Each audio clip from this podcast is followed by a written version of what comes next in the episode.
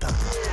Et vous écoutez Culture Média avec Philippe Vandel. C'est l'heure des télescopages de Bruno Donnet. Bonjour Bruno. Bonjour Philippe. Tous les jours, Bruno, vous observez ici les soubresauts médiatiques et ce matin, vous avez choisi de revenir sur une séquence totalement inédite qui s'est déroulée hier soir en pleine cérémonie des Molières. Oui, inédite, Philippe, hein, c'est le bon mot, mais surtout extrêmement théâtrale, je vous raconte. Il était un peu plus de 23 heures, la remise des Molières ronronnait tranquillement sur Europe 1, lorsqu'arriva un moment devenu récurrent hein, dans ce type de cérémonie, l'intervention de comédiens pas contents.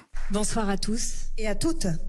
Voilà, alors la séquence avait été euh, préparée avec l'accord du comité d'organisation et deux comédiennes représentant la CGT sont donc montées sur scène pour exprimer leurs inquiétudes en évoquant une immense figure de notre théâtre patrimonial. Les acteurs ne sont pas des chiens, disait déjà Gérard Philippe, pour dénoncer la précarité dans nos carrières et la faiblesse des droits sociaux.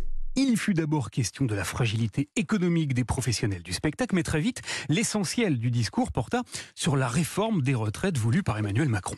Et pourtant, tout seul, dans sa bonne logique ultralibérale, du haut de sa tour d'ivoire, il a décidé de reporter l'âge de départ à la retraite à 64 ans.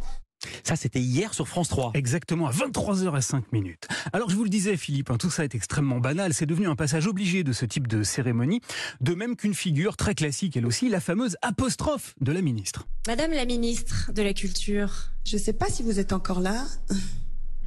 Ah oui, elle est là. Comme d'habitude donc, hier soir, Rima Abdul Malak s'est faite alpaguer ad nominem. Quand est-ce que vous allez décider de sortir de votre silence? Et le public a visiblement été tout à fait satisfait de l'avoir ainsi passé à la casserole. Et vive les casserolades Bref, jusqu'ici tout était donc infiniment classique, mais ce qui le fut nettement moins arriva immédiatement après, au moment où la ministre de la Culture se leva de son siège, en plein milieu de la salle, pour dire ceci.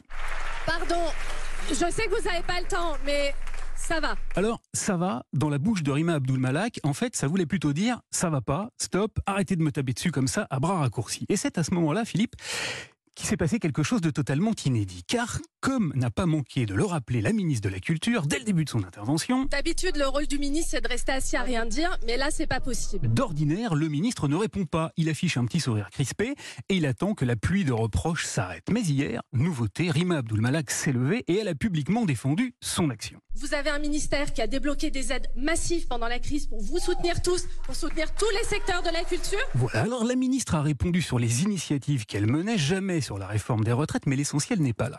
Car le moment le plus intéressant du point de vue médiatique s'est déroulé ici. Et vive les casserolades Pile à la fin de l'intervention des représentantes de la CGT, car tandis que la caméra filmait la salle en plan large, on a pu distinguer très clairement un, techni- un technicien qui se dirigeait dardard vers la ministre pour lui apporter un micro. Ça n'était encore jamais arrivé, ce qui veut dire que comme l'intervention des syndicalistes, la réponse de Rima Abdul Malak avait été préparée.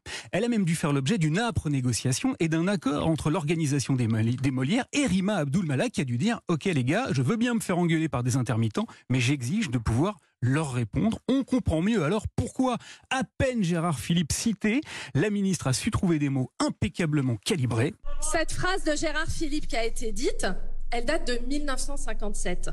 Il n'y avait même pas de ministère de la Culture à l'époque. où l'on comprend, Philippe, que la politique, c'est aussi du théâtre, d'où l'importance pour les ministres d'y défendre plus que la République, la réplique. Merci beaucoup Bruno Donnet. Quelle analyse, quelle analyse. Merci encore. À demain. À demain.